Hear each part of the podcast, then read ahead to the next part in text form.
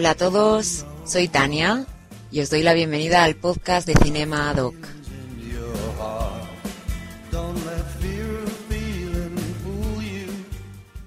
Me acompañan Talamasca. Hola Martín.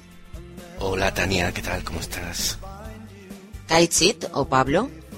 Hola, ¿qué tal? Y Maldito Bastardo o Javi. Javi, bienvenido. Gracias, igualmente.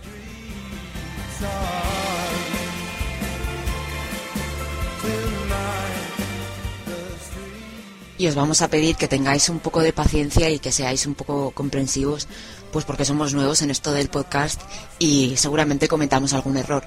Si tenéis cualquier sugerencia, nos la podéis eh, hacer llegar en forma de comentario al final de esta entrada, por ejemplo.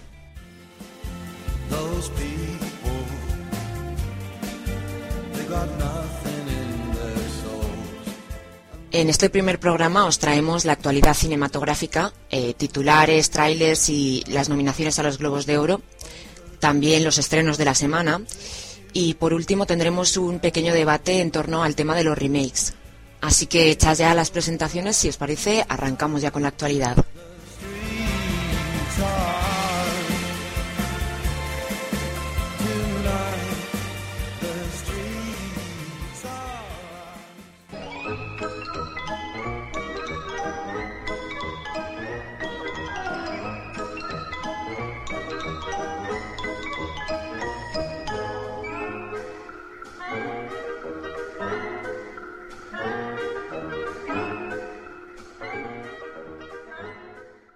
Pues esta semana hemos seleccionado tres titulares que nos han parecido interesantes y el primero de ellos es The Man from Nowhere será distribuida en España.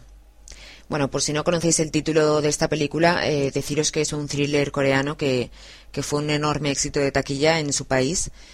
Y bueno, a mí me parece pues eh, estupendo que cada vez eh, en España se distribuya más este tipo de, de cine más exótico y que no solo tengamos que conformarnos pues con lo que nos llega en forma de remake americano.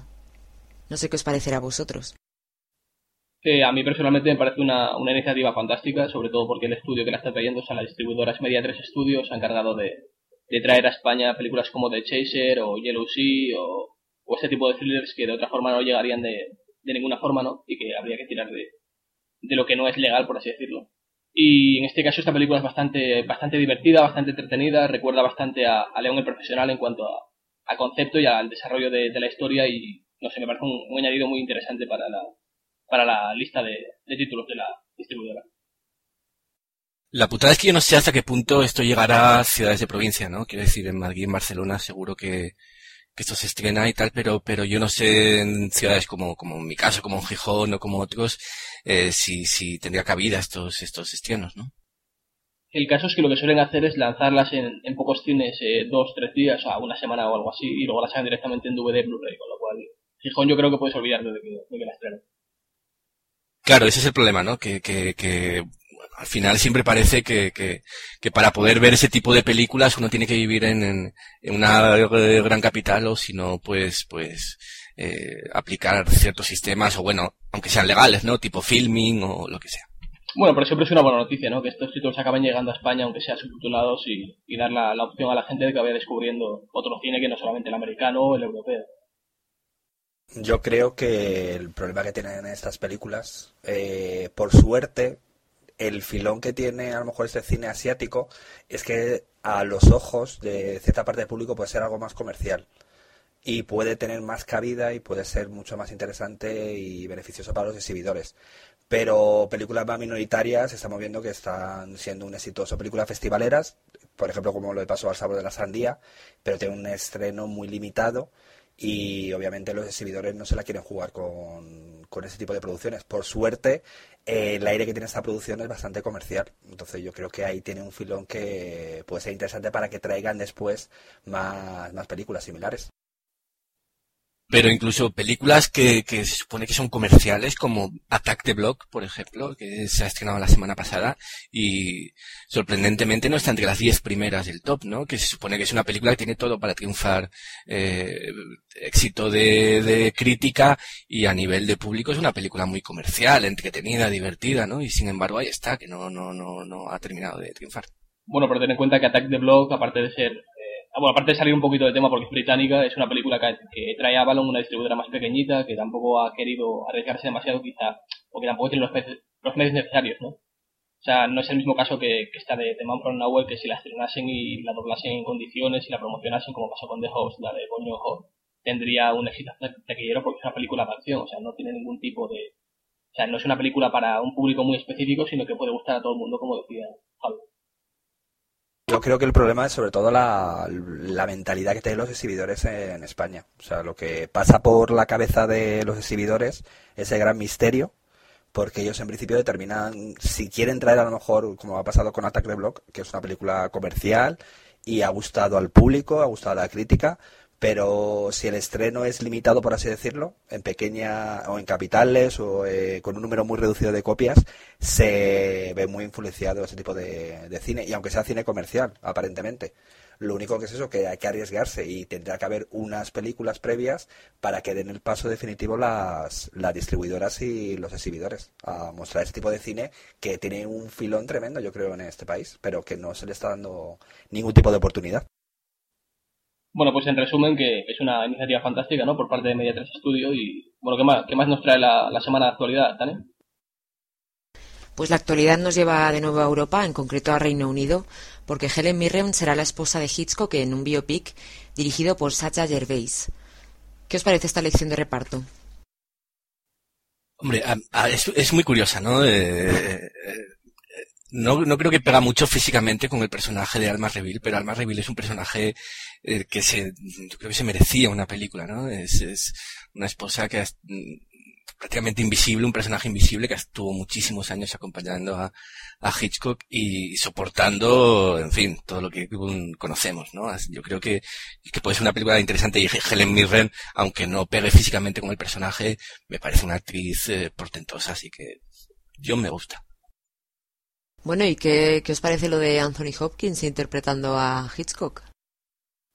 Yo creo que tanto la elección de, Anthony Hopkins, de Anthony Hopkins como la, de Helen Mirren son, son acertadas, ¿no? Sobre todo en el caso de Helen Mirren, después de interpretar a, la reina de, Reino Unido, ¿no? En, The Queen y ganar el Oscar por ello, que ahora interprete a, la mujer del que quizás sea el director británico más, más prestigioso y más popular del país, pues yo creo que, es, es una apuesta una apuesta sólida, ¿no? En el caso de Anthony Hopkins, pues bueno, no, no tengo ningún tipo de duda de que clavará el papel, a pesar de, que Hitchcock era un tío bastante rarito. Pero, pero bueno, lo veo, lo veo bien a priori. Yo también veo bien, son dos actorazos, es que se pueden adaptar a cualquier cosa. Otra cosa que a lo mejor Hopkins eh, se le echa un poco en falta ese arranque que tuvo, sobre todo en los 90, cuando, cuando ganó el Oscar y empezó a, tener grandes papeles, pero se le echa un poco en falta a lo mejor en producciones actuales. Y a lo mejor esta es la película definitiva para un lucimiento interpretativo de, los dos, porque Mirren y Hopkins es un casting casi perfecto para, para esos dos personajes. Yo, yo estoy de acuerdo con Javi. ¿eh?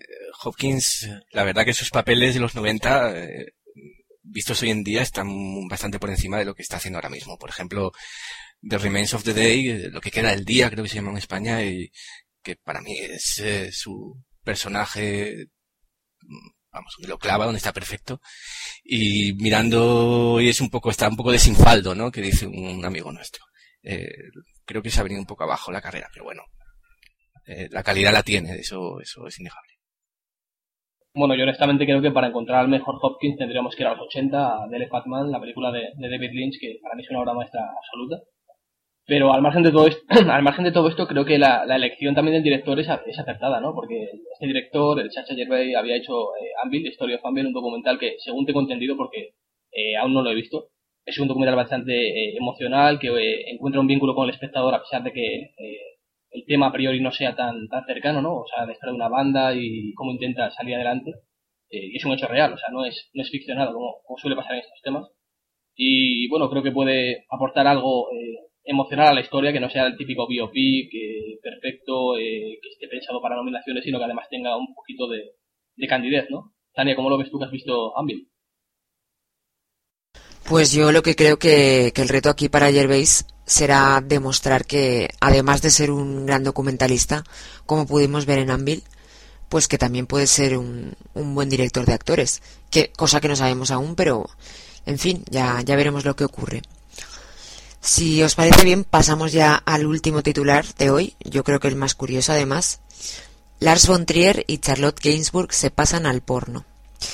Bueno, ¿qué, qué pensáis de esto? Que estoy segura de que tendréis mucho que decir aquí. Bueno, voy a hablar el, el primero, porque es curioso que von Trier eh, que el estilo dogma además siempre ha reconocido que nació del gonzo, que, es el estilo que se puso de, porno de moda y que muchos eh, le acusan de, haber destruido lo que era el porno clásico ochentero, setentero, que consiste simplemente en, que el actor eh, con la actriz ruedan, directamente pasan al sexo, no hay, no hay diálogos.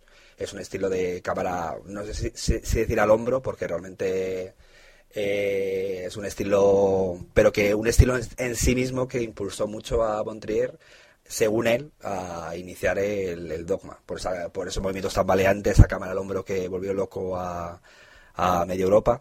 Y es curioso que ahora diga que va a hacer porno después de, de, ya haber hecho el tanteo con los idiotas, que los idiotas ya tenía secuencias pornográficas. Entonces, que diga que se pasa al porno, yo creo que es un poco una butade de, de este señor que, quiere le llama la atención como sea. No sé cómo lo veis vosotros, pero vamos, yo lo veo un poco el, en lo que le faltaba por, por decir. Yo, yo, hombre, yo creo que Bontrier, conociéndole, eh, no va a hacer nada lo que esperemos. Quiero decir, es, yo creo que es la marca de la fábrica, ¿no? Él siempre coge un género y lo trastoca en su enfermizo cerebro y sale de ahí, lo diglute y lo escupe y sale una cosa extraña que no tiene nada que ver con, lo, con las eh, normas habituales del género, ¿no? Pues, eh, yo no sé si habéis visto la serie esta de, de Riget, del reino del hospital este, que se supone que es una serie de terror y, y, vamos, o sea, es, es, más de humor que otra cosa, ¿no? Entonces, yo no sé lo que va a hacer. yo, expectativas tengo, ¿eh? Pero bueno, seguro que, que lo que consigue es sorprendernos. Eso yo creo que está garantizado. Yo sí, como dice Javi, estoy de acuerdo en que el paso que le faltaba simplemente era pasarse directamente a lo explícito, porque, bueno, los idiotas tenían sus escenitas, luego tenemos la escena famosa de Anticristo, ¿no? Con también Charlotte y, y Willem Dafoe, y bueno, en el caso de Nympho Maniac, pues yo veo que es una, una apuesta rara, extraña, es Montrier, eso es habitual en él. Y bueno, al margen de que va a sacar dos versiones, la versión abiertamente pornográfica, que miedo me da, y la versión más light, que es la, la que circule por festivales se estrene comercialmente. Mm, tengo expectativas porque me gusta mucho Montrier, eh, Charlotte creo que ha hecho papeles fantásticos con él, quizá los mejores que ha hecho en su, en su carrera, aunque no tampoco la ha seguido al 100%, ¿no? Y bueno, tengo expectativas bastante, bastante altas de que salga algo bueno de aquí. No solamente una película porno, sino además algo con, cierta, chicha, ¿no? Pues yo creo que, no sé, espero que me sorprenda, pero lo difícil en ese género ahora mismo es sorprender. A Serbian Film también tenía, bueno, últimamente todos estamos viendo que casi todos los directores han hecho guiños al, al porno, sobre todo en grandes festivales para llamar la, la atención. Y desde Follame, creo que era así el título, de, el título coherente de la, de la película francesa que un poco llamó la atención en los circuitos festivaleros, es un poco la tónica general, que muchos directores para llamar la atención han recurrido al, al porno. Eh, luego ya el espectador o, lo, o la crítica decide un poco si funciona o no funciona, pero vamos, un poco siempre se le ha criticado a esos directores que es un recurso simplemente no estilístico, sino es mediático al 100%. Yo, con respecto a lo que dice Javi, eh, creo que, vamos, o sea, para ser mejor que Follame no hace falta mucho, demasiado. Y, lo que dice Pablo, que de que espera que haya chicha, yo creo que chicha desde luego va a haber. Es que si no hay chicha, no sería ya directamente una, una película porno. No sé, lo, yo sorprendería que fuese una película porno solamente de diálogos, por ejemplo, ¿sabes? Algún tipo de, de giro sobre el género.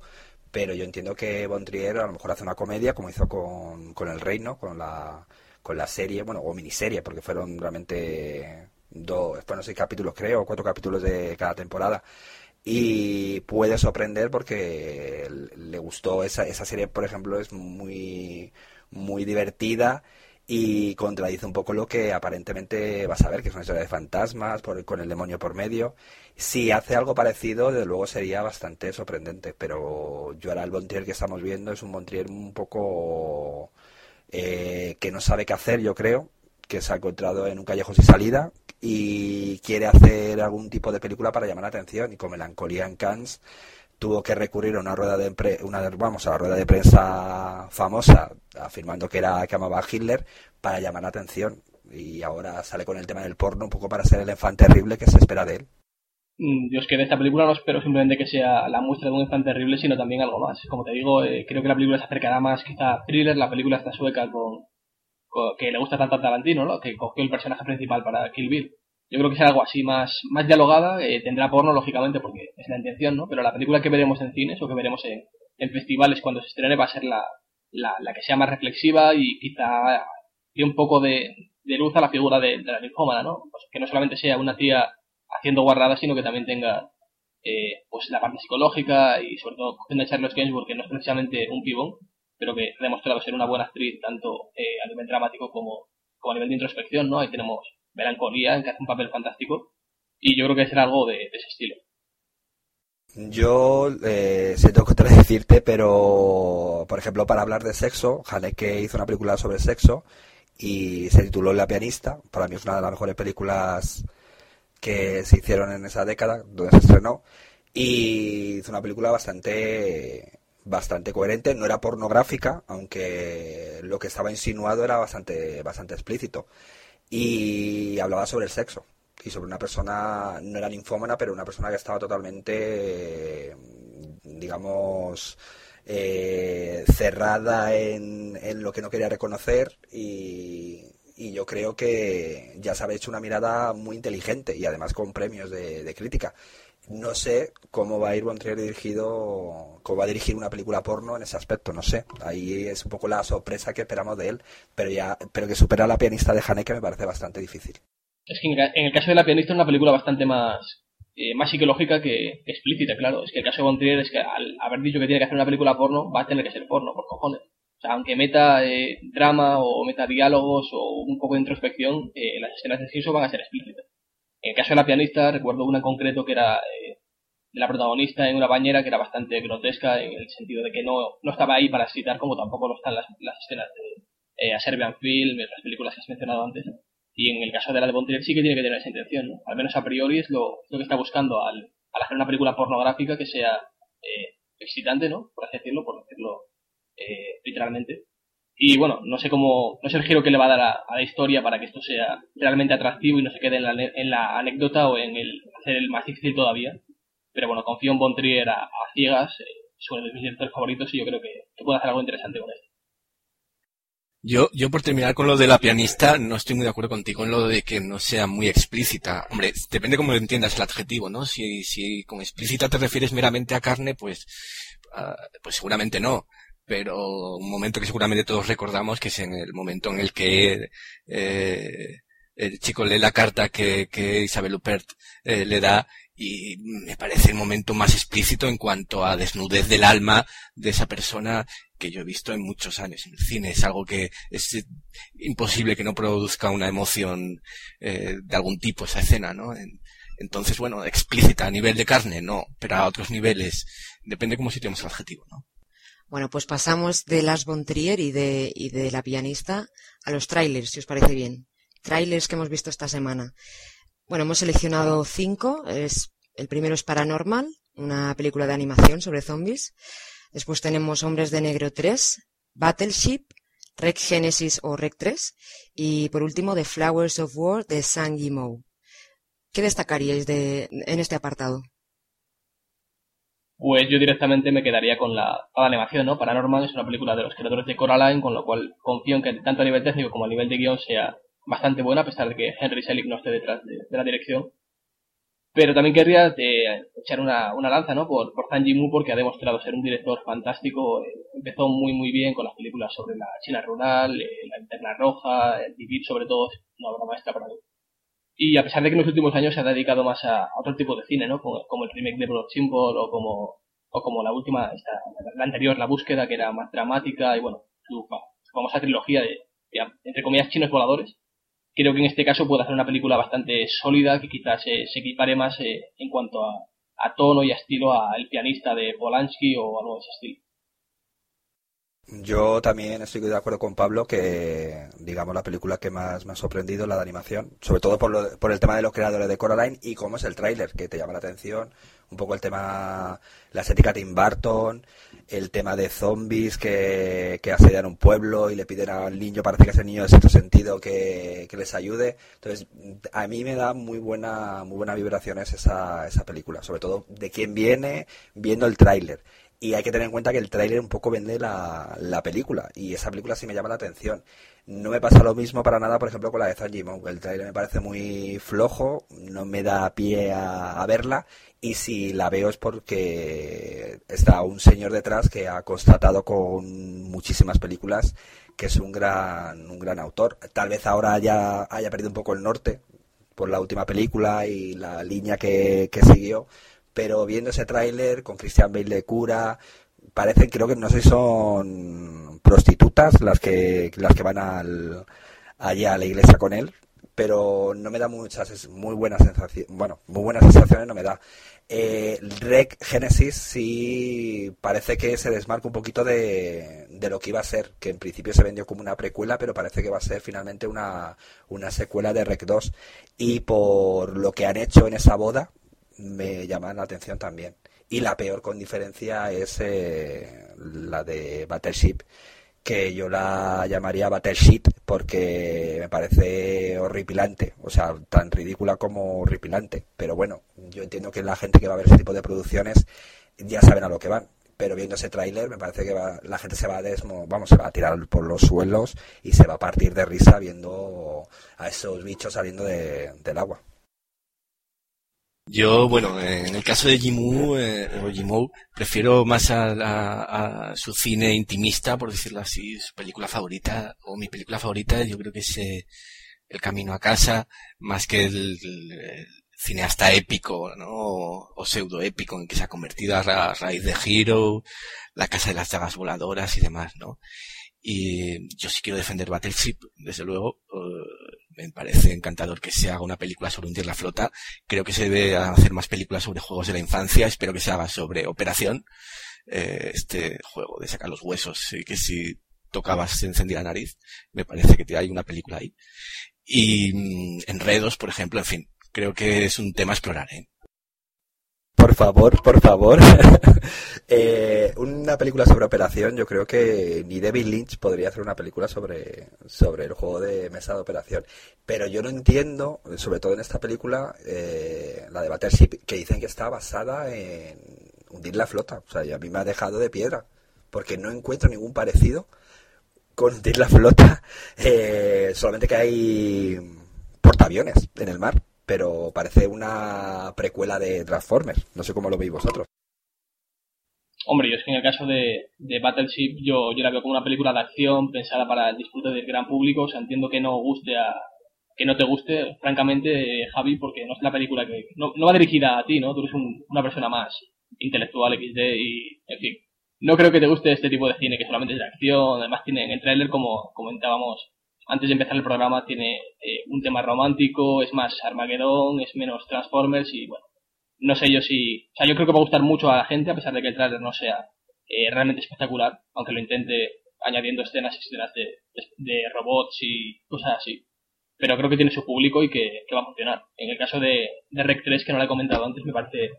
Eso, realmente es una precuela. Eh, es cuando narran el origen de todo el virus, al menos a priori, y me gusta mucho tanto que alternen eh, la cámara en mano, que es la, la seña de la saga, con, con la dirección habitual, ¿no? Y la veo muy autoconsciente, muy, a priori muy divertida, también un poquito terrorífica porque el punto de Rex siempre ha sido el perturbar a pesar de hacer bastante gracia.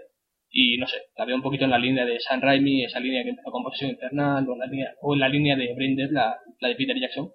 Así que, bueno, tengo buenas vibraciones. Bueno, pues Hombres de Negro 3, no, no tenéis nada que comentar. ¿Habéis visto el tráiler? Yo lo he visto, pero bueno, me da buenas vibraciones porque me retrotrae un poquito a la, adolescencia cuando vi la primera que me gustó muchísimo. Me sigue pareciendo una película muy válida a día de hoy, tanto a nivel visual como a nivel de entretenimiento. La segunda no la he visto, afortunadamente creo, porque dicen que es muy muy mala, pero bueno, yo creo que la tercera recupera un poquito esa, esa sorna de la primera, eh, tiene, el tema, tiene, el tema, tiene el tema de los viajes en el tiempo, lo de ir a buscar a, al Joda del pasado, ¿no? Que es Josh Brolin y creo que puede salir bien la cosa. A mí las dos primeras me gustan, ¿eh?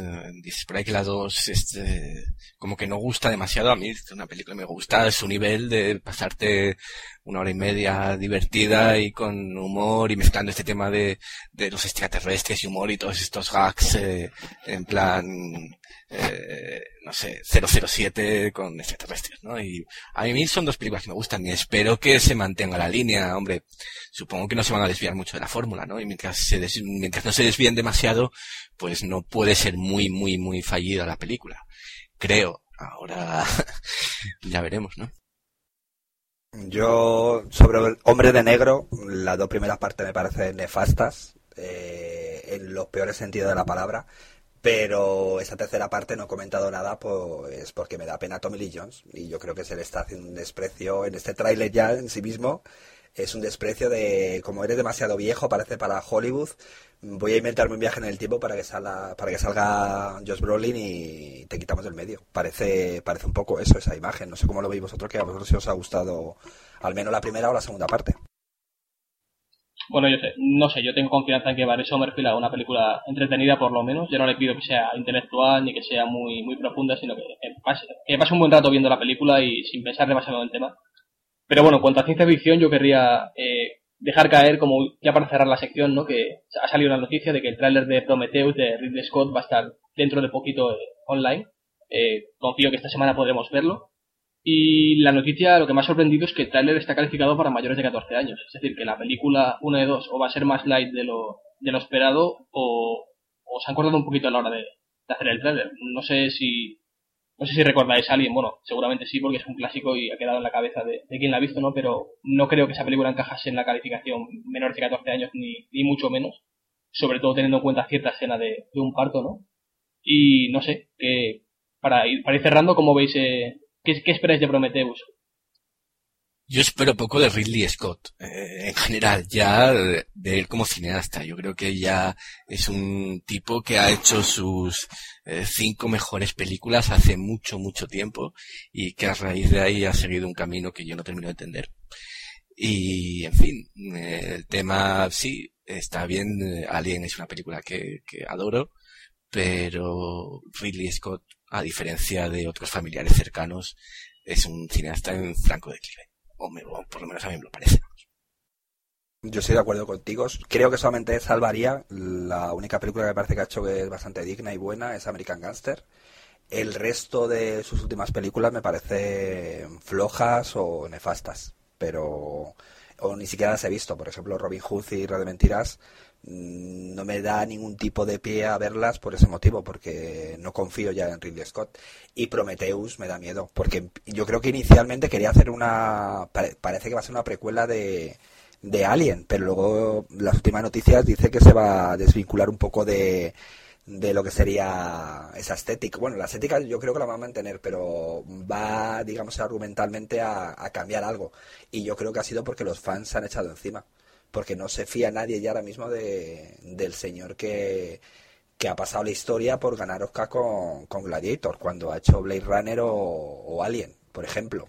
Dos películas fundamentales de la ciencia ficción. Y ahora Prometheus, no sé, lo mismo cae la, el gordo y aparece una nueva avatar que recuerdan mucho, muchos cerebros y mucha gente que la, que la vea, pero ahora mismo ya te comento que, que, vamos, comento que no, no tengo ningún tipo de interés en lo que pueda hacer Ridley Scott.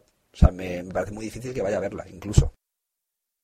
Bueno, pues con esto nos quedamos hasta que aparezca el tráiler y bueno, yo creo que si os parece bien podríamos comentar ahora un poco las, eh, las nominaciones a los Globos de Oro de este año que acaban de salir y eh, bueno, supongo que les habréis echado un ojo y eh, no sé, alguna sorpresa, eh, eh, alguna decepción. Yo la sorpresa que veo negativa es la, ausencia de nominaciones gordas para Juego de Tronos, que para mí es la serie revelación de la temporada. está, está, nominado Peter Dinklage como Tyrion Lannister, me parece fantástico porque es el, mejor personaje de la serie y quizá el mejor personaje de, ficción de, este año, tanto a nivel de cine como televisión. En, cine, pues bueno, The Artist lidera, como era de esperar, The Descendants de Alexander Payne está con cinco nominaciones, una menos que, que The Artist, pero bueno, a priori tampoco veo mucha mucha sorpresa, o sea, es bastante predecible, quizá los Oscars, los Oscars seguramente será, seguirán esta línea, a pesar de que hay alguna película por ahí independiente que, que da un poquito de miedo, ¿no? En cuanto a nominaciones que puede nominar, que puede obtener, incluso ganar, ¿no, Bastardo?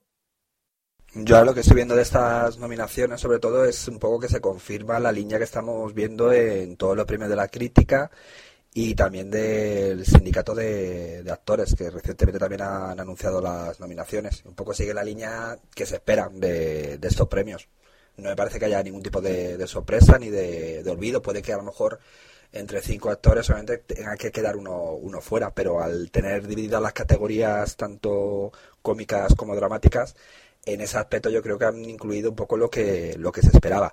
Sí, la gran sorpresa para mí ha sido que no incluyan eh, en el tema de series, eh, aparte de Juego de Tronos, como serie dramática, que no se incluya eh, a Sheldon Cooper como mejor actor, que es el ganador del, del Emmy, al mejor actor, y en cambio han incluido a su compañero de reparto, a Leonard, que es un poco sosaina en mi opinión, y pero me ha parecido yo creo la, la noticia más alarmante. También han metido Linet, que es una serie una serie muy original y brillante del HBO, pero que que no parece que tenga mucho respaldo de, audiencia y me alegro por Laura Den porque es un proyecto muy arriesgado y muy original y espero que, pueda dar incluso la, campanada, aunque con Modern Family lo va a tener un poco difícil. Y también un poco confirma Homeland, que es un, el estreno, por así decirlo, de temporada que ha sido digamos la también la beneficiada que la han incluido a creo que han incluido a los actores y a, la, serie incluso em, yo bueno es que esta mañana no he podido mirar mucho si he visto que The Artist tiene varias eh, nominaciones cosa que no es eh, para nada sorprendente teniendo en cuenta eh, todo lo que el camino que lleva esto de la asociación de premios de críticos de Nueva York y demás no eh, sí si nos lo planteamos desde un punto de vista global yo no sé si vosotros pensáis que una película mmm, como The Artist, es una película, bueno, con relación con Estados Unidos, pero de, nacionalidad francesa, muda, en blanco y negro. Si vosotros eh, pensabais desde el mismo momento de su estreno que iba a tener esta repercusión a nivel de premios y demás, ¿no? Mm, yo honestamente no lo esperaba. O sea, cuando entró en Cannes fue por casualidad, bueno, por casualidad, por sorpresa más bien. Eh, entró, empezó a obtener críticas favorables eh, automáticamente, bueno, se ha alguna discrepancia como por ahí, ¿no? Por ejemplo, a Pumares no le gusta nada, con lo cual indica que la película es buena. Pero al margen de todo esto, la carrera que lleva de premios es alucinante. Creo que es la película eh, no americana más premiada en la historia de, de, los premios de Estados Unidos, ¿no? Y creo que, es por el tema que trata, o sea, es una película que trata sobre el paso del mudo al sonoro eh, dentro del cine. Una película muy de capra, muy, muy, muy introspectiva sobre el mundo de, sobre ese mundo, ¿no? Y yo creo que puede gustar mucho e incluso puede dar la campanada, no tanto en los globos, o sea, no solamente en los globos de oro, sino también en, en los Oscars, tanto a nivel de dirección como de película y, sobre todo de actor, ¿no? Porque el protagonista está fantástico.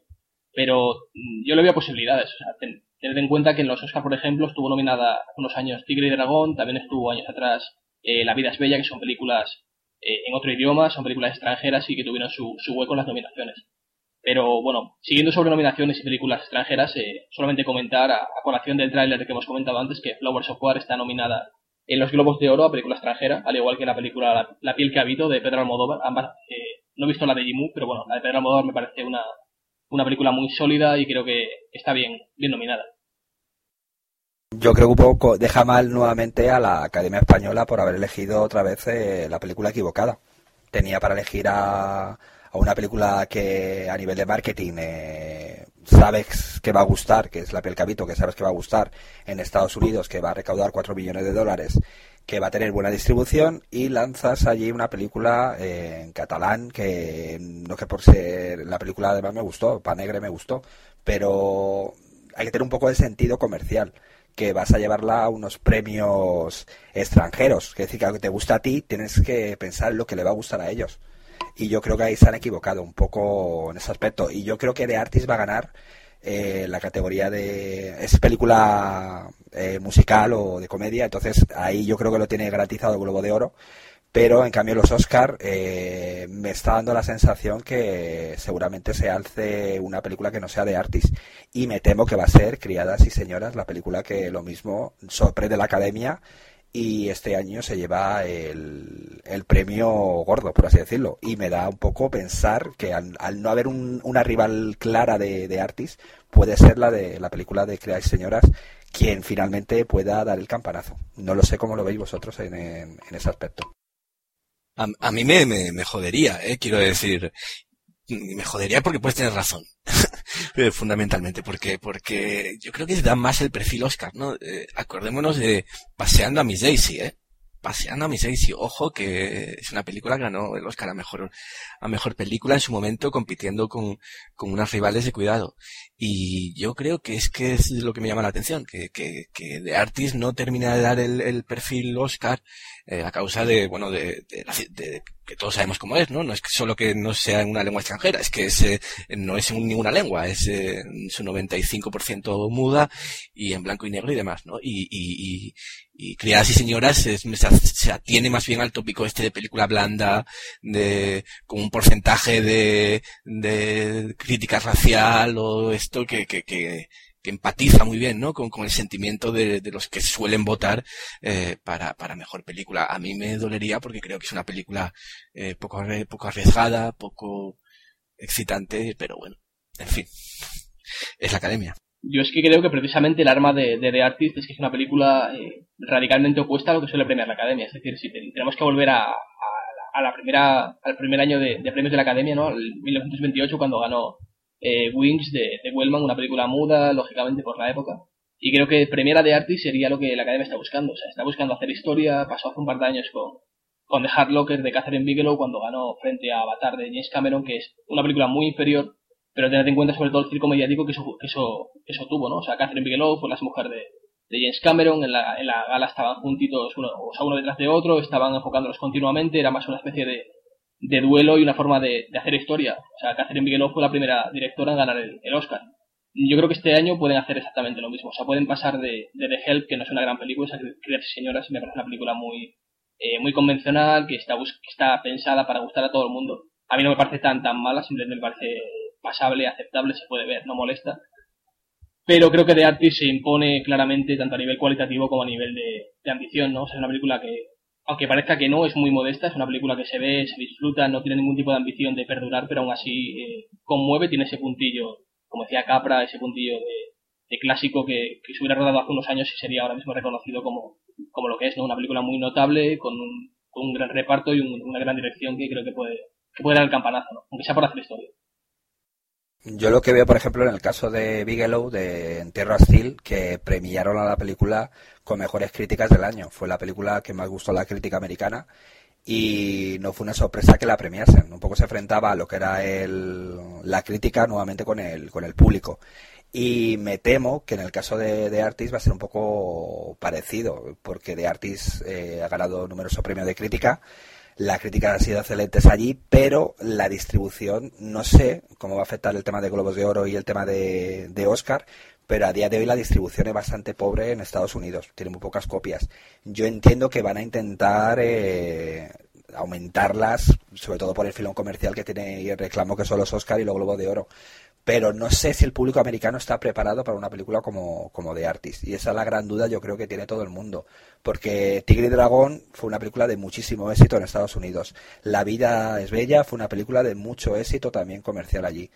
Y The Artist es la gran duda de, de lo que va a pensar allí el espectador americano cuando se siente y ve una película muda de nuevo en, en salas de cine.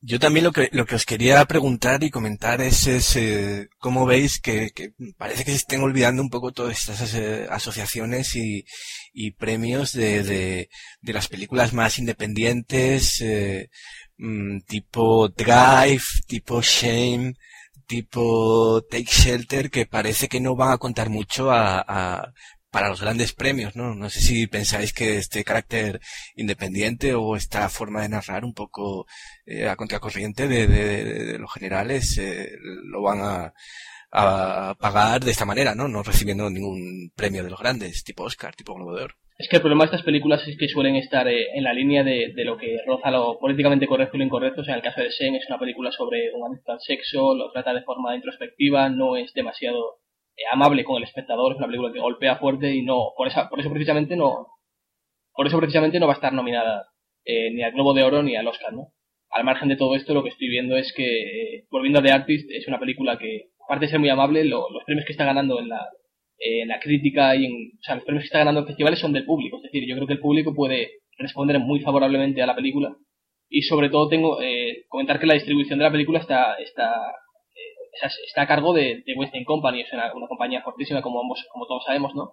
y de momento han estrenado poquito simplemente para, eh, para poder competir en los premios, pero después de que la película pase por este proceso, sea Oscar, Globos de Oro, etcétera, eh, tendrá una distribución mucho, mucho más generosa y, vamos, yo creo que puede gustar muchísimo.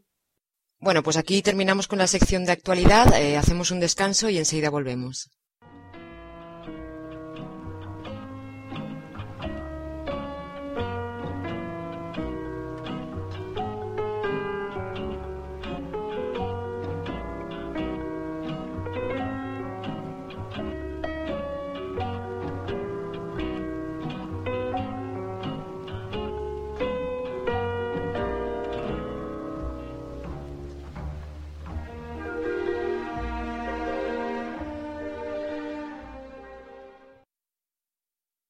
Pues esta semana han llegado a nuestras carteleras tres películas españolas, eh, Bellos Suicidios, Maktub y Lo más importante de la vida es no haber muerto. Y en títulos internacionales, Alvin y las ardillas 3, Misión Imposible 4, Protocolo Fantasma, The Artist, Perros de Paja y El futuro de Miranda July. Eh, si queréis, eh, podríamos empezar por comentar esta última porque creo que ya la habéis visto los tres. Bueno, yo el futuro la vi en el Festival de Cine de Gijón, aquí hace un mes, un mes y medio más o menos, y me parece una grande eh, directamente. O sea, me parece que abusa de todos los tópicos típicos del cine indie para, para no mostrar absolutamente nada nuevo, eh, mm, pretender ser eh, original, rompedora. Bueno, parece que estoy siendo boyero, pero, pero, pero vamos, eh, es la verdad. Quiero decir, es una película que no sé si pretende hacer gracia, no sé si pretende emocionar. En cualquier caso, lo que sí sé es que no consigue ninguna de las dos cosas. O por lo menos no lo consiguió conmigo. Eh, en fin, poco destacable. Pues a Javi creo que sí que le gustó bastante. Eh, ¿No es así, Javi? Sí, a mí me gustó mucho lo último que ha hecho Miranda July. Yo no la considero una película ni vacua, ni... Tiene ciertos tics del cine independiente americano, pero yo creo que es coherente con lo que ella quiere hacer. Es decir, si entiendes lo que ella quiere hacer y te pones en su lugar, eh, yo creo que es una película que, que, se entiende desde la perspectiva de una cineasta que una cineasta que está bloqueada y quiere porque ha dejado bastante tiempo desde su anterior película que fue bastante exitosa en Sundance y a nivel internacional tú y yo y todos los demás y ahora se encuentra en una perspectiva que le obligaba un poco a, evolucionar y, en ese bloqueo ella hace un, crea un personaje a través de un personaje que es incapaz de hacer una coreografía para YouTube y ve cómo el resto de la gente pues hace unas coreografías pues eh, del tipo mm, coreografía de Rihanna o de Beyoncé y ella quiere hacer una coreografía en plan arty super moderna de la muerte y es incapaz, no tiene, no encuentra un estilo. Entonces se plantea en la película eh, acabar siendo una burguesa. Y es un poco, a mí me parece muy curiosa eh, tanto el planteamiento, todos los destellos originales que tiene y para mí ha sido una de las películas referentes de este año. Me ha gustado mucho y entiendo también a la gente que no le, no le guste. Es un cine demasiado raro y alternativo a veces para, para que guste efectivamente a al público. Lo único creo que se la está valorando muy mal, eh, no quiero decir por ser mujer, pero por no ser una directora tailandesa o no ser David Lynch eh, y ser una hija de Sundance, por así decirlo, eh, está teniendo bastante ya predisposición por parte de cierto público a tildar eh, todo, toda su obra de ridícula cuando ella realmente quiere hacer una película ridícula, pero como cierta crítica tanto a los espectadores como a los creadores. No sé ahí un poco lo que, lo que se vivió en Gijón, que ahí lo puede decir Martín, pero yo creo que bostezos y gente yéndose de la sala seguramente hubiera, ¿no? No, bueno, más, que bostezos, yo creo que la palabra era perplejidad, ¿no? Estábamos todos un poco como diciendo, ¿pero esto qué es, no? Eh, en fin, si... Eh, esto siempre es eh, difícil de saber hasta qué punto era lo que ella pretendía o si es lo que la película consigue, ¿no? es algo buscado esta sensación de perplejidad, esta sensación de, de que bueno, que no te terminas mucho de creer lo que estás viendo, o es algo que nace de los propios acontecimientos de la película. Eh, en fin, eso supongo que lo sabrá la señorita esta tan moderna y, sus fans. Efectivamente, ahora aparece Bollero hablando. Bueno, yo que, que no he visto la película aún, pero sí que he visto el tráiler y he leído alguna crítica, eh, tengo curiosidad por saber cuál es, eh, si tiene algún sentido, cuál es la función de, de lo de, del personaje del gato parlante. Yo creo que es el, enésimo recurso eh, indie para hacerlo todo más raro, más, más naif, más diferente, más diferenciativo, ¿no? Yo creo que la película falla a la hora de, unir esos tópicos de Sundance que decía Javi con, con, lo que viene a ser el realismo mágico, ¿no? Un, poco, un poquito a la, a la Amélie de Junet, pues yo creo que no, no consigue hacer no consigue ese equilibrio y por el lado contrario lo, lo, que le pasa es que la balanza se inclina hacia el ridículo, eh, no sé si intencionado o no intencionado, a mí me parece que no es intencionado, que, que la película intenta abarcar más temas de los que realmente consigue tocar. Pero bueno, lo del gato es solamente un, una gotita en el vaso de tonterías de la película, ¿no? Yo creo que no es una tontería, pero porque además ella lo dobla, ese gato está doblado por ella y es una perspectiva de ella sobre la sobre la muerte, eh, porque ese gato además se lo dice claramente a los si empieza la película, le dice que ese gato puede durar tanto unos meses como unos años. Y ante esa perspectiva de futuro ellos no saben, ella se replantea un poco lo que puede venir después. Y es un referente, de hecho se lo toma un poco irónicamente y es ridículo, pretendidamente ridículo porque se nota que es una marioneta manejada además que se humaniza de cierta manera para ponernos en la piel del perjudicado en la historia, que también es un poco el, narrador. Pero es un recurso que ella utiliza y que hay que entender, o no entender, pero que, es un recurso que ella utiliza además de una manera pues para mostrar ese prisma un poco de, la, de lo que quiere indicar de ese futuro y de la parte del futuro, lo que es el futuro negro. Bueno, ¿y qué os parece The Artist? ¿La habéis visto ya? Se dice que es el estreno más esperado de, eh, de quizá del año. Eh, las expectativas están altísimas, ha llevado muchísimos premios. Creo que, que Martín, tú la viste en Gijón, en el festival. No, no, eh, de arte se pasó en Sitges. Eh, yo no la he visto todavía. Eh, pienso estar mañana en, en, ahí en la cola de, del estreno para, para verla porque le tengo muchísimas ganas. Pero, pero vamos, un poco esto, ¿no? Con la perspectiva de, de que toda la gente que conozco, eh, que confío, incluso en la que no confío, como Kaiz, me ha dicho que es una gran película. Así que bueno, eh, las expectativas están altísimas, desde luego. Pues yo sí la, yo la he visto, tuve la oportunidad de verla no, no tanto en Sitges porque tenía otra cosa, sino en San Sebastián. El pase de prensa, el pase de prensa pues se ató muy, muy cálido, la gente empezó a aplaudir incluso antes de acabar la película, en momentos puntuales, eh, que bueno, Javi la ha visto, podrá, eh, podrá entender qué momentos hablo o podrá pensar en ellos. La película es muy, muy notable, tiene un buen reparto a las órdenes de un director, Michael Hassanavicius, que demuestra talento, pero bueno, es una película de la que hablaremos eh, muchísimo en este podcast, tanto cuando esté nominada a los Oscars como cuando seguramente gane algún Globo de Oro, con lo cual tampoco quiero entrar en mucho detalle, ¿no? O sea, eh, que mañana la gente vaya a verla, o que mañana, que el viernes la gente vaya a verla, o a partir del viernes se estrena en el cine, con lo cual espero que la disfruten y bueno, ya comentaremos más sobre ella.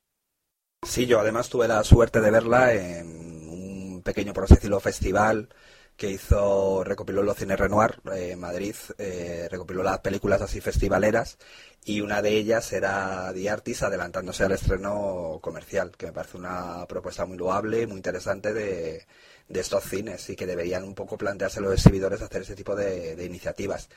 Y no hubo aplausos, eh, en mi, no era un pase de prensa, era un pase de público y no hubo aplausos. Sí, a la gente sí noté que le gustó, nos gustó a todos, pero yo creo que es una película que, que, va a gustar, es decir, que es una película que cualquier cinéfilo la va a apreciar. Lo que sí eh, tengo la duda que va a opinar el gran público, es decir, el público que tiene que elegir esa semana entre Misión Imposible 4 o Verde de Artis, eh, yo creo que seguramente le dé miedo que sea una película en blanco y negro, que sea una película muda, pero realmente es, eh, está hecha desde el prisma del cine sonoro y del cine contemporáneo y un poco de la crisis actual que hay a nivel tanto del cine como financiera, es decir, que es un momento de crisis y que te plantea que hay que seguir adelante. Y ese tipo de mensajes, no sé si en Estados Unidos va a convencer o no, pero es la gran duda que tenemos todos, que qué va a opinar el gran público con esa película, porque no es que el estreno de momento sea muy bollante en Estados Unidos, pero yo espero que, se la reciba como lo que es, como una de las películas del año, te guste o no, se vamos a hablar de ella en los Oscars, en los Globos de Oro y en, en los premios de la crítica, y es que es así, no hay mucho más que añadir. Lo que sí os quería preguntar, eh, a vosotros que ya la habéis visto, es eh, si hasta, qué punto es una película más para cinéfilos, como comentaba Javi, que para el público en general. Quiero decir también porque creo que tiene varios homenajes, que igual alguien que está más, más puesto, ¿no? En, todos estos temas, pues, pues puede apreciar mejor, ¿no? Eh, cantando bajo la lluvia, en fin, todo este, este, este mundo de que significó la ruptura en Hollywood del cambio de, del cine mudo al cine sonoro con el declive de algunas estrellas, el nacimiento de otras, en fin. Yo es que creo que es una película suficientemente amable y, y grandilocuente en cierto sentido como para que guste a todo el mundo, sepa o no eh, de dónde vienen las referentes musicales, sobre todo, o referentes visuales. yo creo que puede gustar a cualquier persona, sea o no cinéfila. Eh, no, no veo esa división real. En este caso, en este caso no la veo, ¿no? O sea, puede que puede parecer que sí, porque es una película muda, en blanco y negro, eso tira un poquito para atrás, pero yo creo que si se promociona bien y, se, y bueno, la crítica lo está premiando, ¿no? Que la película es diferente, es distintiva, pero bueno, que aún así tiene una carrera comercial muy, muy buena por delante en caso de que, de que la distribuidora Alta Films eh, la saque en suficientes salas como para no como para que no quede como, como un outsider, ¿no? Como, una, como un estreno pequeñito y, y ya está. Yo posiblemente veo que crezca con el tema de los Globo de Oro y de las nominaciones que va a tener a los, a los Oscars, seguramente crezca el interés del, del público y va a ser un gran reclamo sobre todo para que la gente se acerque a ver a la película donde yo creo que lo mejor de la película hay que decir que es el, perro Ugi que además creo que ha tenido un premio porque nos comentaron desde la distribuidora que que había sido premiado que yo desconocía que había un un premio a la más a la mascota que aparece en películas eh, del año y el perro Ugi se como la, la mejor vamos, la mejor interpretación canina que se ha visto en, mucho tiempo. No sé qué opinas, y sobre todo tú que lo has visto, Pablo, no sé si opinas que es el mejor perro del año, aunque para mí el perro de Hyperion, de, Immortals, es el, mejor con diferencia. Yo es que aún no he visto Immortals de Target Side, pero bueno, eh, en el caso de, de Ugi hace un papel, hace un papel bueno.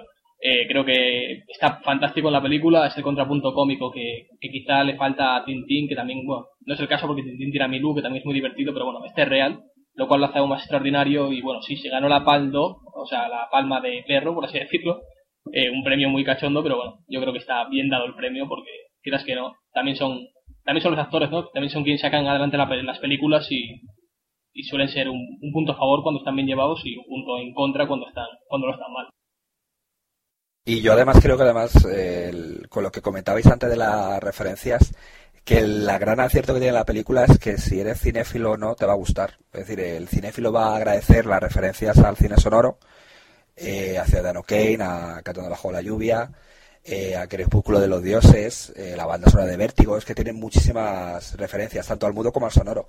Pero el que no sea cinéfilo también va a disfrutar de la, de la historia, porque es muy sencilla, es llega rápido y es una, una, historia pues bonita y tierna y yo creo que directa para, para emocionar, que lo que poco se busca en el, en el cine. Y es el gran acierto que espero que sea recompensado en, en futuros premios.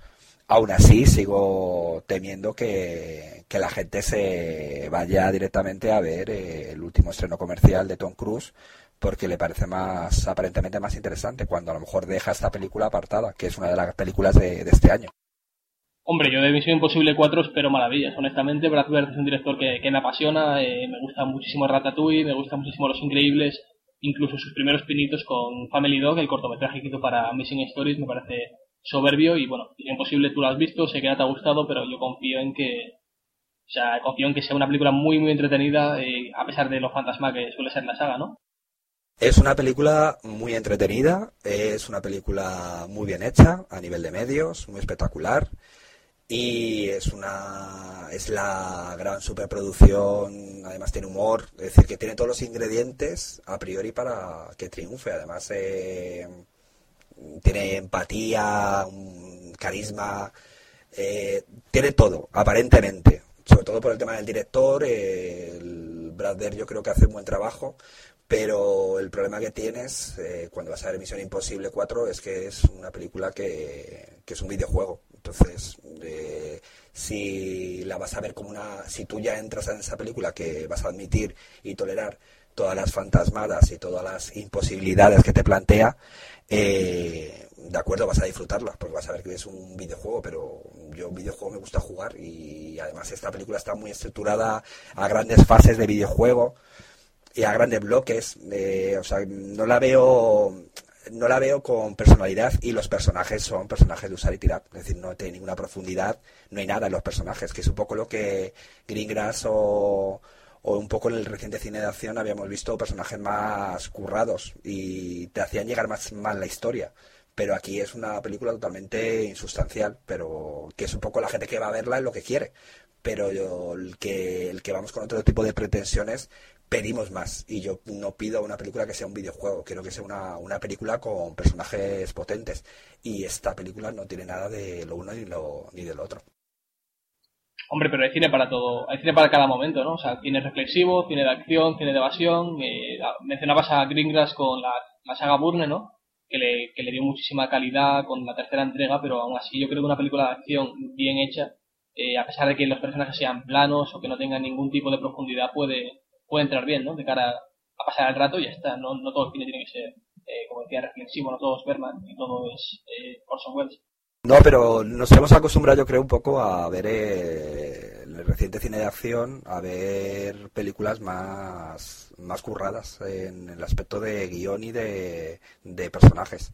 Y yo creo que es un poco el problema que tiene Misión Imposible 4, que llega tarde. O sea, si, fuese, si fuera la primera película de la franquicia y llegase años antes, eh, estaría mucho mejor que en la época ahora que nos encontramos que, que parece que después de, de Burn y de y de lo que ha ocurrido también con Christopher Nolan con, con, el tema de acción y el tema de superhéroes, pedimos más a este tipo de producciones. Esta lo tiene, esta tiene lo que sea a nivel, la carcasa es perfecta. Es decir, una película entretenida, cómic, tiene momentos cómicos, que Simon Peja aquí le sabe dar al personaje su contrapunto cómico. Y es una película que tiene un poco de, todo, lo, todo lo que se pide a, esta, a este tipo de películas. Pero cuando te das cuenta que estás en un, en un anuncio de dos horas y media o en un videojuego en el que tú además no juegas, mm, no sé, mm, me parece un poco vacío y, totalmente, vamos, descartable. Pero que, que va a ser un éxito, seguramente, seguramente vaya a ser un éxito. Pero me daría pena que la gente fuera a ver esta película por encima de, de Artis. Hombre, yo, yo, yo creo que tiene su público, ¿no? Eso es evidente, vamos, o sea, y incluso Bastardo que no le ha gustado nada la película, eh, eh, reconoce que hay momentos en los que eh, sabe encontrar, sabe cómo venderla, ¿no? Sabe que va dirigida a un cierto público y que, y que ese público va a conectar con, con, con la película independientemente de que sea una propuesta más intelectual o menos. Y, en fin, en cuanto a las fantasmadas, es lo que decía Humberto Eco, ¿no? Se establece un pacto ficcional entre el creador y el, y el lector, o en este caso el, el, el que ve la película, en la que, bueno, uno acepta que va a haber ciertas cosas que eh, no se ajustan a la lógica normal, pero bueno, sabe que va a, establece un pacto, se establece ese pacto, ¿no? Tú me cuentas una cosa, yo sé que es mentira, pero me lo voy, voy a hacer como si me la creo, ¿no? Y entonces es la manera de cómo funcionan estas películas, ¿no? Lo único que, que está es todavía más risible el tema de que te das cuenta que estás en un videojuego. Es decir, que a mí no me, no me llama la atención por eso. Del, tiene su público, eh, no es mala en ese sentido, es decir, que la gente que espere lo que la gente que espera que le pueda defraudar no comete los errores geográficos que cometía Misión Imposible 2 y la película está bien dirigida y las situaciones que plantea, eh, todos los eventos, todo está muy bien coreografiado, orquestado perfectamente, pero el problema que veo es sobre todo que parece ya eh, la película tomarse a sí misma como un videojuego, porque divide, digamos, el guion está dividido como en fases de un videojuego, por así decirlo, en grandes bloques, y incluso diría que la recta final es bastante floja para lo que se ha vivido anteriormente. Pero, eh, como todo aquí, es una película comercial y quien la tiene que valorar realmente es el, el, público. Si me piden que la valore yo, obviamente voy a decir que es una película bastante floja, porque comparada con otras películas de acción, actuales eh, sale perdiendo. Y mucho Misión Imposible 4. Incluso tiene, que no has comentado, dos atractivos bastante importantes, que son Lea Seydoux y, y Paula Patton, eh, que, como diría un amigo nuestro, provocan picores en la platea.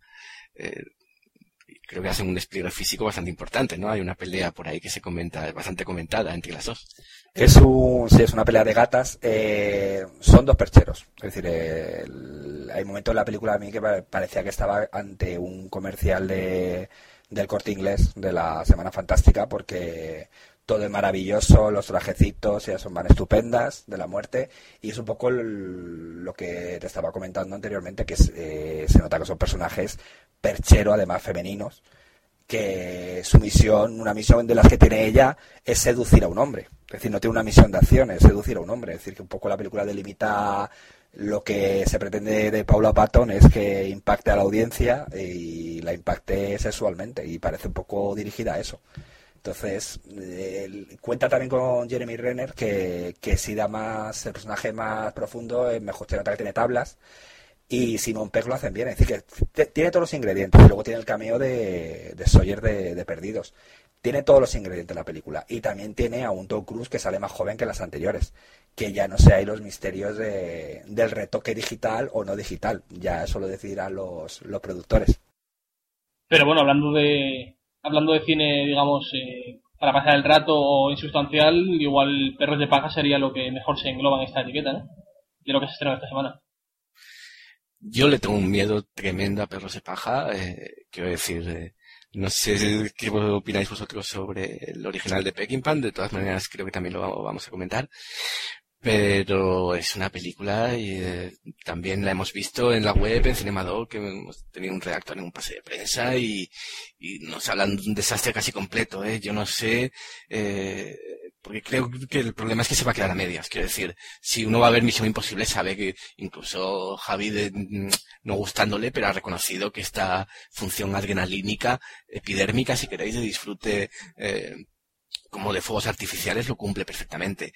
Y me temo que Perros de Paja se queda medio camino entre la propuesta eh, con más eh, pretensiones y, el aburrimiento completo. O sea, ni una cosa ni la otra y un producto que vacío, vacío, sin, que no sabemos cuál puede ser su atractivo.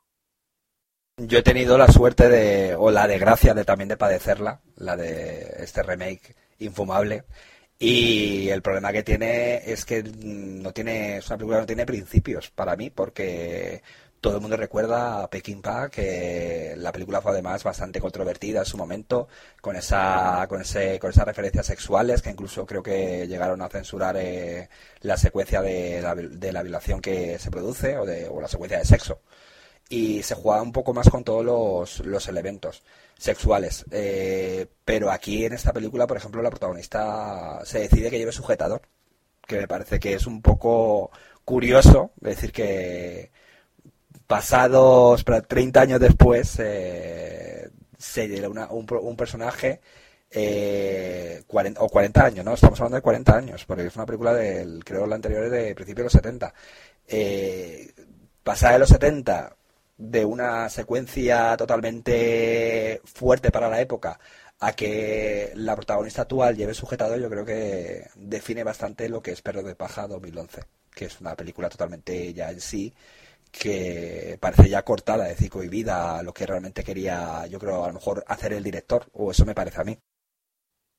Hombre, yo sí creo que la película, el principal problema que tiene es que no sabe, no sabe realmente para qué existe. Es una película que intenta copiar o sea, teniendo en cuenta que la película de Peckinpah era una adaptación de una novela, lo que podría haber hecho esta nueva versión es adaptar la misma novela de otra forma y lo que hace es eh, coger el, clásico de Peckinpah del 71 ¿no? y contarlo otra vez de la forma más puritana posible. O sea, teniendo en cuenta que el personaje de Dustin Hoffman era un matemático, ahora el protagonista es un director, o sea, un guionista de Hollywood que está bloqueado, o sea que el punto de partida ya es Stephen King totalmente. Tenemos a, ya no tenemos a Susan George, tenemos a una sustituta que, bueno, como dice Javi, se, todo se define en eh, un sujetador para que no te mire.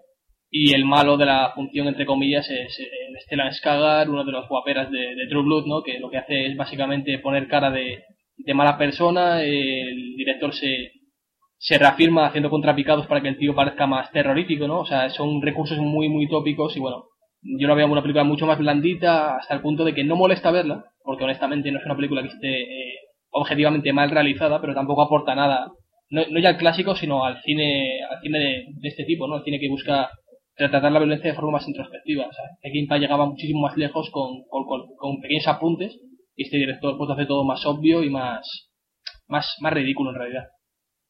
Pero yo creo que es algo como, como lo que dice Javi, que es muy sintomático del cine eh, estadounidense actual, ¿no? Un poco dominado por esta, por esta corriente neoconservadora y demás, ¿no?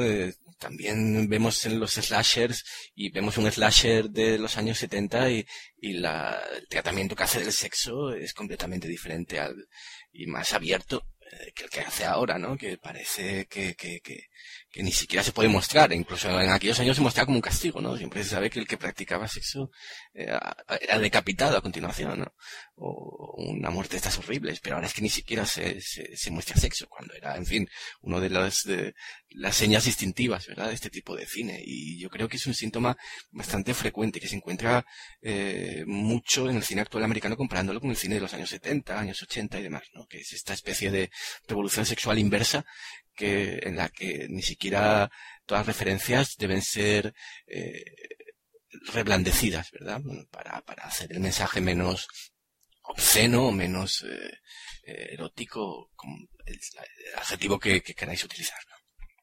Sí, es un poco lo que quiere aportar el, también el director. Es decir, hemos visto recientemente una historia de violencia que también explotaba la violencia y el, ese tema un poco tabú, también habla de sexo, es decir, una película bastante llamativa, sobre todo y fuerte para el espectador, pero una película que había un gran director detrás, que era Cronenberg, que sí le puede dar algo de un barniz nuevo a esa historia.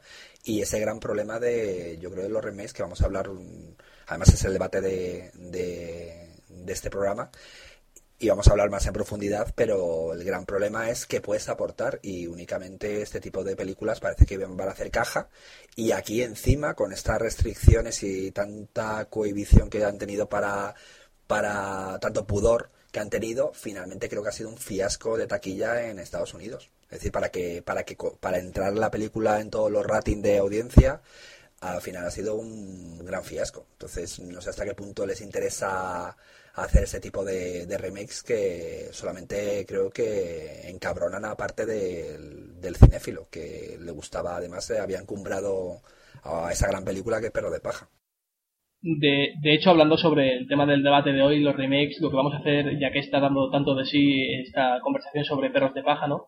Eh, clásico contra versión moderna, lo que vamos a hacer es integrarlo en esta sección, básicamente por temas de tiempo para no eh, para que el lector, o, bueno, el oyente, mejor dicho, no, no se aburra demasiado Así que, bueno, creo que Tala tiene una serie de apuntes eh, quiere dejar claros antes de empezar a hablar sobre el tema.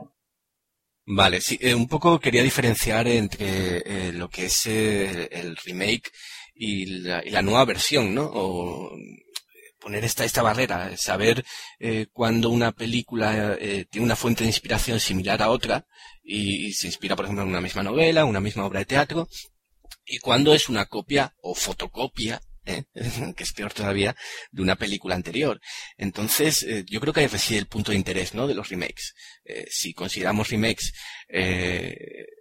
pues a cualquier película sobre la que hay una versión anterior, o si consideramos remakes simplemente a lo que, al término típico, a la utilización típica del término, ¿no? Que es la copia casi en, algunos sentidos plano por plano de, de una película anterior. Y yo creo que esta última eh, adopción del término es la que menos interés tiene, incluso cuando lo hacen directores del carisma o de la capacidad de Haneke o de Gus Van Sant, eh, pero, en fin, sus productos, eh, Psicosis o adaptándose a sí mismo incluso en Funny Games, eh, no sé qué interés tienen cuando prácticamente son una fotocopia, ¿no? Tienen el, el interés de, no sé, si vosotros lo encontráis, decídmelo. Hombre, yo creo que en el caso de Perros de Paja, como decía antes, se basa en una novela original, ¿no? Pero eh, esta película básicamente copia plano, por plano, eh, reblandeciéndolo, como tú decías, ¿no? La película de Sam Peckinpah incluso se han, eh, se han obcecado en copiar hasta el póster, ¿no? O sea, han cogido la, la mítica escena de Dustin Hoffman con la gafa rota y aquí le han puesto un reflejo de, del villano en una de las gafas, de cualquiera incluso más ridículo todavía, más torpe. Pero bueno, remakes actuales que hayamos visto eh, de grandes directores, como comentabas Funny Games, de Haneke o, o Psicosis de Gus Van Sant, yo veo diferentes eh, objetivos, ¿no? En el caso de, de Gus Van Sant, lo que buscaba hacer antes de hacer su trilogía o su cuadrilogía, ¿no? La de, la de Paranoid Park, etcétera, lo que buscaba hacer era eh, demostrar que copiar un clásico no es difícil. Lo difícil es reinventar algo nuevo o, o sea, reinventarse o hacer algo diferente. O sea, en el caso de Psicosis veo una, de un objetivo bastante satírico, como por ejemplo puede ser en Starship Troopers de, de Verhoeven, ¿no? Algo así. Y en el caso de Funny Games, pues bueno, es básicamente una búsqueda de llegar con tu película más conocida a una mayor audiencia con un reparto diferente y evitar el desastre, ¿no? Porque creo que eh, Haneke lo que hizo fue aceptar una proposición de hacer un remake de Funny Games, pero en lugar de ceder esa licencia para que otro director la destrozase, lo que hizo fue coger su propia película, hacerla plano por plano con actores eh, más conocidos y, me juicio, mejores, porque no hay Watts un papel alucinante. Y bueno, yo creo que son ejercicios de estilo, eh, funcionan eh, una vez los ves, quizá no te aportan tanto como otras películas originales, pero desde luego no me parecen, en estos dos casos concretos no me parecen productos fallidos, vaya.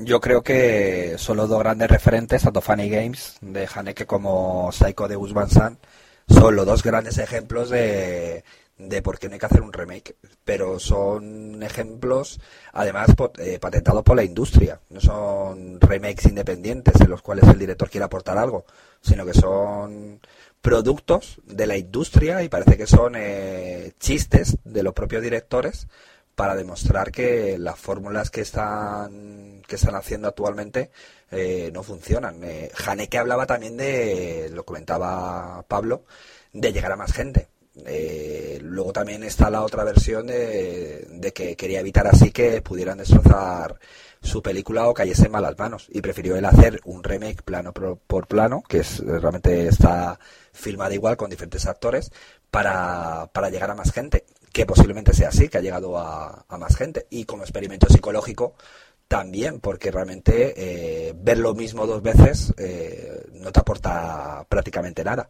Y en Psicosis de Guban San, que la película en sí es, es mala, demuestra que actualmente ese tipo de fórmulas de, de coger lo mismo y volver a recrearlo, que es lo que es un, el remake que ha considerado Hollywood actualmente, eh, no funciona. Es decir, eh, Psicosis funcionaba eh, con esa estética en blanco y negro en esa época, pero esa trama ahora mismo, mm, con la violencia que hay actual en el slasher y en el cine de terror, es inconsecuente. No puede, no puede causar terror y pánico a nadie.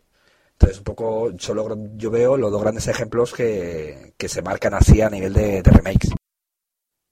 Y, y sobre este otro tema que os comentaba, quiero decir, el, coger un tema original, una novela o lo que sea, una idea y eh, experimentar de diferentes maneras. Eh, por ejemplo, la invasión de los ladrones y cuerpos que tiene la versión de Siegel, luego la de Philip eh, Kaufman, eh, Abel Ferrara, y luego esta última, que no recuerdo el director, que salía Nicole Kidman y tal, y cada una es, tiene un, una personalidad propia. No sé si este tipo de hacer remakes lo veis más interesante que, que, que la copia como tal. Yo desde luego lo veo mucho más válido, o sea, The Girl with the Dragon Tattoo de David Fincher para mí va a ser una de las películas del año claramente. Es una película que va a mejorar, seguro, vamos, que al 100% va a mejorar la versión eh, sueca porque en Millennium no me gustó demasiado, visualmente la primera, pero bueno, no me aportó nada nuevo, era un telefilm con una actriz cojonuda, eh, Numi Rapace haciendo de, de Lisbeth Salander y ahora lo hace Rooney Mara que es una actriz de, de, la misma altura por lo menos. Así que bueno, yo creo que este, en este caso las adaptaciones de la misma novela o mismo material original, como puede pasar también con el caso de, eh, como, creo que puede pasar con el caso de John Carpenter con la cosa, ¿no? Creo que se basa en la película anterior, pero también se basa en un texto original. Sí, también es un poco lo que quiere aportar el, director, es decir, si eh, partiendo de la base, es decir, eh, la diferenciación que comentaba Martín sobre, sobre diferenciar el remake, por así decirlo, desde la, desde la propia obra que ha transcrito un que ha transcrito un cineasta y que se base, como ha pasado, por ejemplo, pasó en, en psicosis, es decir, o el plano por plano, eh, no funciona, lo que sí aporta algo es coger ese material original, sea una obra de teatro o un libro, como ha hecho Fincher ahora, y coger ese material para adaptarlo al estilo del cineasta. Eso, eso sí es, es más válido y se ha demostrado por Carpenter, eh, por Cronenberg con La Mosca, eh, que sí funciona. O, por ejemplo, con la versión que se hicieron de la, de la obra de, de un gran reportaje o de primera plana. Eh, se hicieron varias, se han hecho varias versiones diferentes y todas han tenido un enfoque, incluso Luna Nueva, con Kerry Grant también tenía eh, Howard Hawks hizo un enfoque totalmente diferente a más adaptado a la comedia romántica. Y todas han funcionado. O sea todo el mundo recuerda primera plana de Wilder o Luna Nueva o incluso si vamos para atrás Lewis Milestone la, la que hizo la primera versión de un gran reportaje también funcionaba y es reivindicable.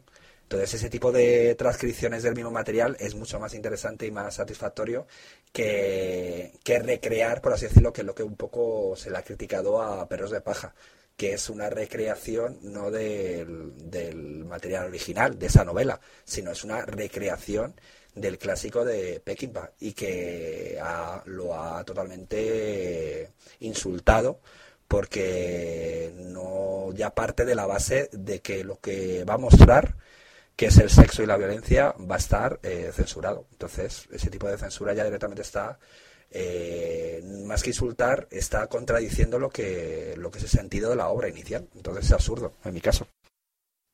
También hay esta moda, ¿no? De, recuperar un poco los slashers ochenteros y los grandes personajes de terror de esa época y, darles una nueva lectura. No sé si, si a vosotros os ha gustado alguna de, estas nuevas escrituras de La Matanza de Texas, eh, eh, Viernes 13, eh, Freddy Krueger, en fin. Yo creo que el problema de este tipo de remakes de, de slashers ochenteros y incluso noventeros, ¿no? Es el caso, es lo que comentaba, eh, lo que comentaba Javi. O sea, cuando una película es eh, suficientemente moderna como para no necesitar una revisión, como es el caso de Perros de Paja, una película que es sigue siendo perturbadora a día de hoy, como también es Deliverance, ¿no? La de John Burman, no, no creo que merezcan versiones nuevas. En el caso de las películas de terror, eh, Matanza de Texas, eh, Viernes 13, etcétera, son películas que en su momento ya eran suficientemente sólidas, eh, en la mayoría de los casos, ¿no? Siempre tenemos excepciones como Viernes 13, que a mí personalmente me parece una película bastante mediocre. Pero La Matanza de Texas es una, obra maestra de, de Toby Hopper. Eh, hizo una película soberbia y la nueva versión lo único que aporta es más sangre, eh, más gritos, más gore y tías más buenas. O sea, no aporta nada a nivel intelectual ni a nivel de terror que, que tú digas, eh, hace falta este remake, ni mucho menos. O sea, de los que he visto recientes que, que mejoren o igualen o se acerquen muchísimo al original, diría Halloween de Rob Zombie y Dawn of the Dead de Zack Snyder, que para mí es la, la mejor película de zombies que se ha hecho y se, será nunca, ¿no? O sea, me parece mucho mejor que Zombie de, de Romero, infinitamente superior, tanto a nivel de, crear terror como de crear tensión. Eh, la dirección me parece mucho más sólida también. Zack Snyder antes de hacer de, de, hacer postales, ¿no? Entre comillas, de hacer 300 y demás, hacía, había hecho esta película que es muy salvaje, con una dirección muy, muy violenta, ¿no? Muy, muy cámara, cámara al hombro y creo que esa sí que aporta realmente algo nuevo al original. No se queda simplemente en la fotocopia, sino que añade su, su pequeño toque autoral como, podría pasar con Millennium dentro de unos meses. Bueno, pues eh, yo respecto a Snyder, eh, la película de. Bueno, el remake que hizo del. del. El Amanecer de los Muertos era el título, que no me salía. Eh, pues eh, creo que se aportaba más al género de lo que ha aportado todo el tema de los slasher habituales que han hecho remakes de todas las franquicias y clásicos entrecomillados de los 80 y ninguno ha funcionado correctamente. La matanza de Texas eh, no ha funcionado, también han querido revivir Viernes 13, han querido revivir eh, Pesadilla en M Street y la última noticia era que ya iban a hacer un remake de American Psycho, eh, lo cual cuando ya todavía creemos que sigue vigente un poco la, la película que protagonizaba Chris eh, Bale, sea, una película que ya estaba, que sigue vigente a nivel de Psycho Killer y que se quiere hacer un remake de de la novela de, de Breston Easton Ellis me parece un poco irónico, pero porque no sé todavía, teniendo en cuenta que está todavía la audiencia eh, más cohibida, o decir, bueno, los productores y los creadores están todavía más cohibidos con la, con la industria, mostrar violencia y sexo, no sé qué puede aportar, es decir, eh, no sé qué quiera, qué quiere aportar esa película o esa recreación de American Psycho. Y con Amanecer de los Muertos, el arranque me parece uno de los mejores arranques del cine comercial, de, sobre todo el cine de género de terror.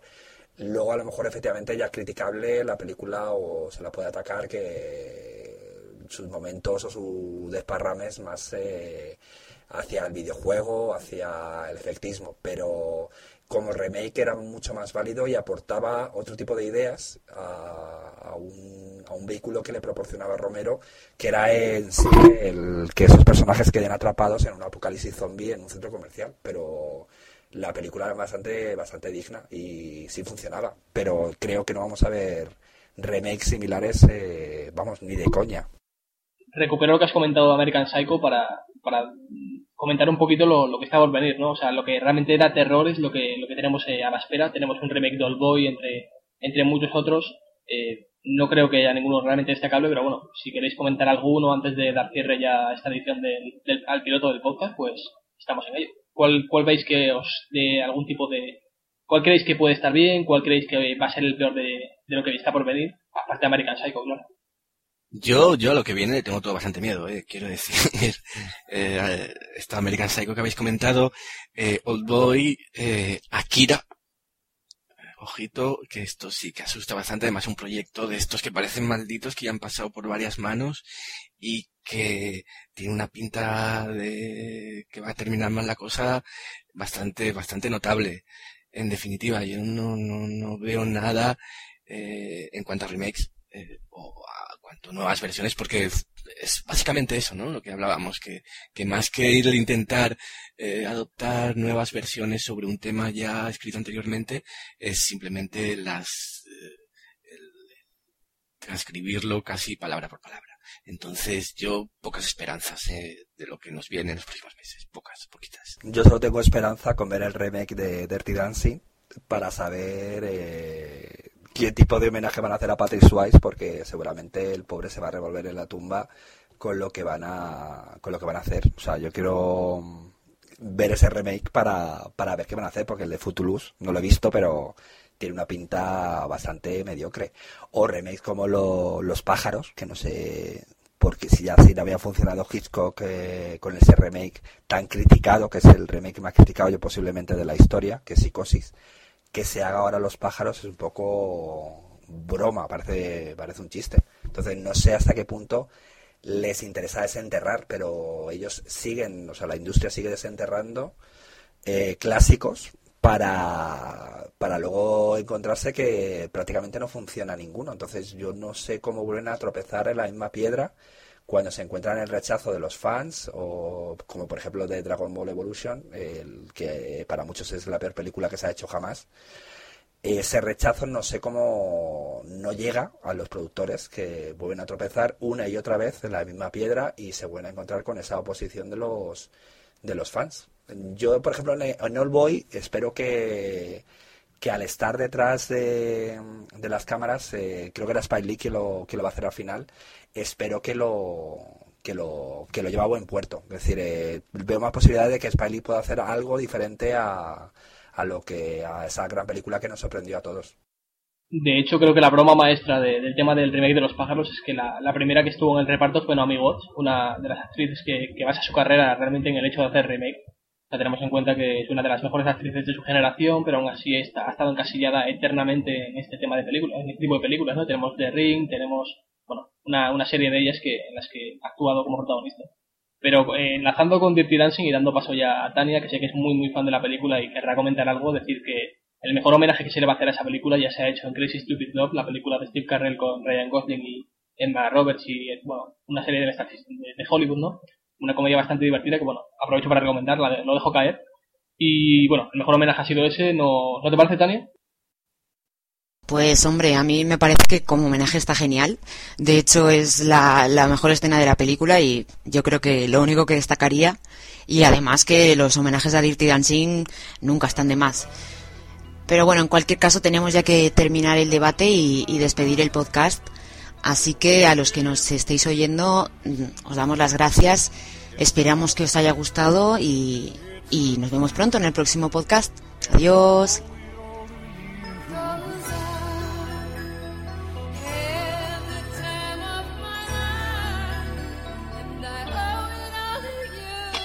Tijeretazo.